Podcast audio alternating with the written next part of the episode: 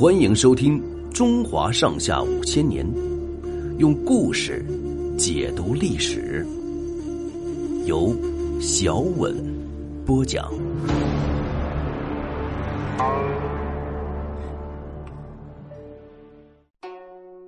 李岩和红娘子。李自成离开商洛到河南的时候，河南正发生一场大旱灾，成千上万饥民到处流亡。李自成一到河南，饥民听到李闯王出山的消息，纷纷前来投奔。有一天，一群饥民拥着一个读书人模样的青年来找闯王。李自成询问来历，知道那青年名叫李岩。又名李信，刚被大家从河南杞县牢里救出来。李岩本来是杞县地方一户富户人家的儿子，前几年当地灾荒闹得凶，好多农民断了粮。李岩拿出家里的一些粮食接济断粮的穷人。对于一个富户子弟来说，这样做是少见的，所以穷人们觉得李岩为人不错，称呼他李公子。杞县连年灾荒。穷人已经苦得过不了日子，但是县官照样派差役向穷人逼税逼债。李岩怕逼出事儿来，去见姓宋的县官，劝他暂时停止征税，还希望他拨出一部分官粮借给饥民。县官对李岩说：“上次向地方派军饷催得紧，我不问他们要税要租，拿什么交账？再说，官仓里的粮食早就空了，拿什么借给饥民？”要借，只有请你们几家富户人家出粮了。李岩见县官不答应，回到家打开自家的粮仓，把二百多担粮食拿出来让饥民分了。闹饥荒的百姓见李公子肯捐粮，很高兴，但是受灾的百姓多，光李家捐粮也不顶事。有人想个主意，聚集几十个人到别的富户人家去请愿，要他们学李家的样。那些富户人家不但不同意，反而向上门的饥民瞪白眼，说家里根本没粮。饥民一气之下闹了起来，冲进一个富户的粮仓，把他家的粮食分了。富户们发了慌，纷纷向县官哭诉。县官说：“这不是反了吗？”立刻派了几名差役，拿着他的令牌前去制止，还扬言说：“如果要聚众要挟，一定要重办。”饥民们正在气头上，他们揪住差役，把令牌扔在地上，砸得粉碎，还拥到县衙门前，嚷嚷说：“我们没有粮，早晚得饿死，不如跟你们拼了吧！”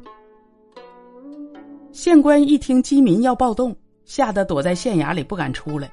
他一想，还是李岩跟饥民有点来往，就赶快派人把李岩找来，请他想个办法。李岩说。你要想不出乱子，只有赶快停止逼债，劝富户人家捐粮。县官没办法，只好勉强答应。聚集在县衙外的饥民听说李岩已经说服县官捐粮，才平息了气氛。有人说：“大伙儿先回去吧，要是过几天再不见他们拿出粮来，再找他们算账。”哪料饥民一散，县令就反悔了。他想。不向饥民逼税，虽然解了眼前的急，可上次催起来怎么办？自己的乌纱帽还保得住？他左思右想，就恨起李岩来，认为现在饥民闹得这样凶，全是那姓李的惹出来的。他立刻叫个办案的师爷，写了一份公文给上司，诬告李岩收买民心，想要造反。这个消息泄露了出来，人们都替李岩担心。附近林子里有一支农民起义队伍。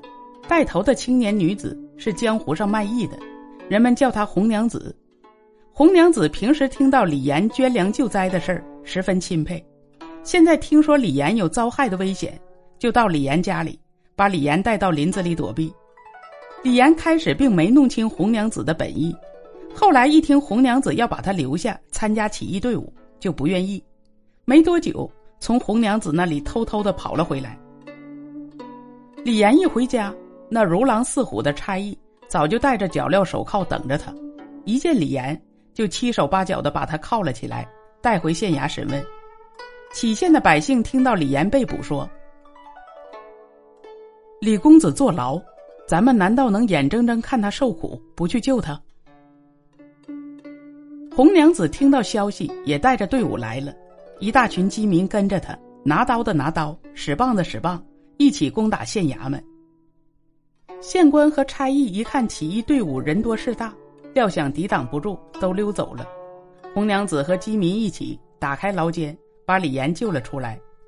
到了这步田地，李岩觉得回家也没有出路，才听从红娘子的劝告，跟起义的饥民一起投奔李闯王。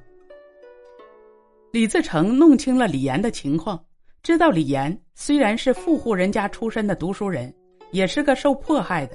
再说，起义军正需要找个谋士，就把李岩留在营里。李岩也早知道李自成是个很有抱负的英雄，也就一心一意帮李自成推翻明王朝。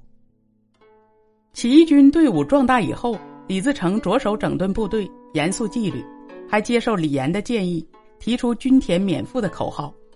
李岩派出一批起义兵士，打扮成商人模样，混进官军占领的城里，逢人就宣传。李闯王带的队伍是挺讲纪律的，不杀人也不抢东西。